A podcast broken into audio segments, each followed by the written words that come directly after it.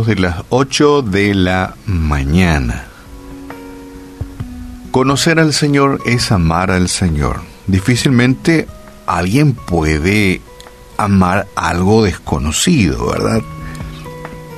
Lo que significa que primeramente tenemos que conocer al Señor, hablamos de conocer a Dios, para luego amarlo.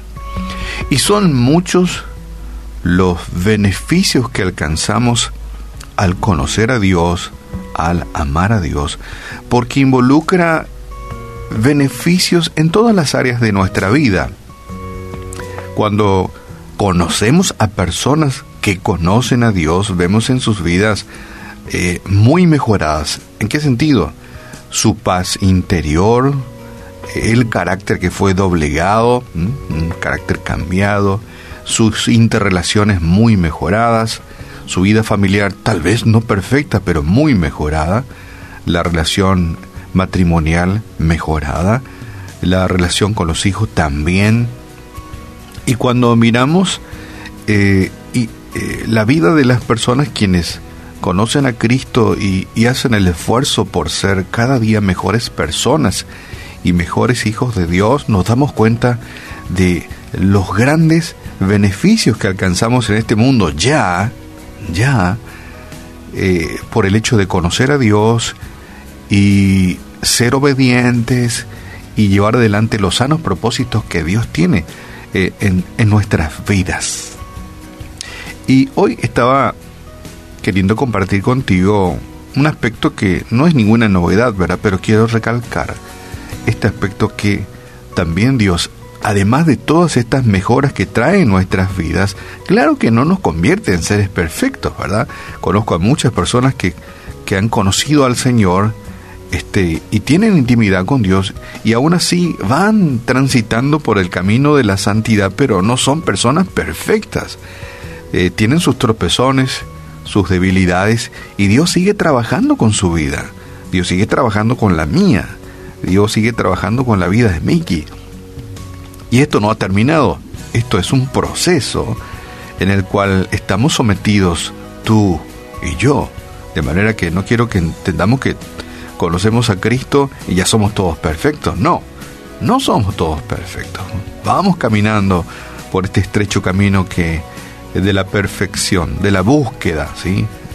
De la perfección. Algunos dirán, bueno, parece que se les perdió, ¿verdad? Bueno, pero vamos buscando la perfección y, y queremos ser como Cristo y, y, queremos ser mejores personas, mejores hijos de Dios. Y quería enfatizar hoy, además de estos beneficios que acabo de comentarte, lo que la fe hace nuestra salud física. Dice una parte de Proverbios 3, porque será medicina a tu cuerpo y refrigerio para tus huesos. Eso es lo que dice Proverbio 3.8. Diferentes publicaciones médicas eh, dan cuenta de la manera como la fe, la fe beneficia la salud de, de los individuos. Las estadísticas son muy, muy interesantes.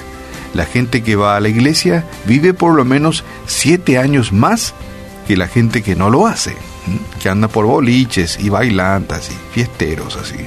La gente que va a la iglesia tiene 23% menos de posibilidades de morir que la gente que no tiene el hábito de ir a adorar a Dios. Es diferente, el que va y adora a Dios tiene una paz interior que es diferente con aquella persona que, no, que nunca va al templo, nunca va a la iglesia y vive estresada. Evidentemente, ¿quién crees que va a sufrir más? Su físico, el que anda todos los días estresado y no alcanza la paz de Dios? Evidentemente que sí. Para enfermedades específicas como cardiopatías, cáncer o hipertensión, la gente que va a la iglesia tiene más baja incidencia. Un estudio del Dr. John Hopkins reporta que la asistencia regular a la iglesia reduce en más de un 50% el riesgo de morir por enfermedades cardíacas, eh, suicidios o enfisemas pulmonares.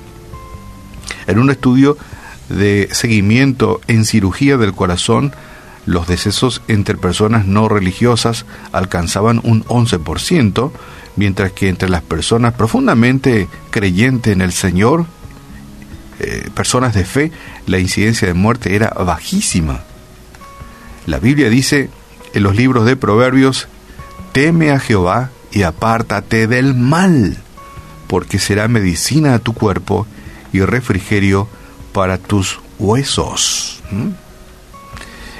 Y también dice, Hijo mío, no se aparte estas cosas de tus ojos, guarda la ley y el consejo, y serán vida a tu alma. Eso dice el Señor. Dios no nos hizo para Él.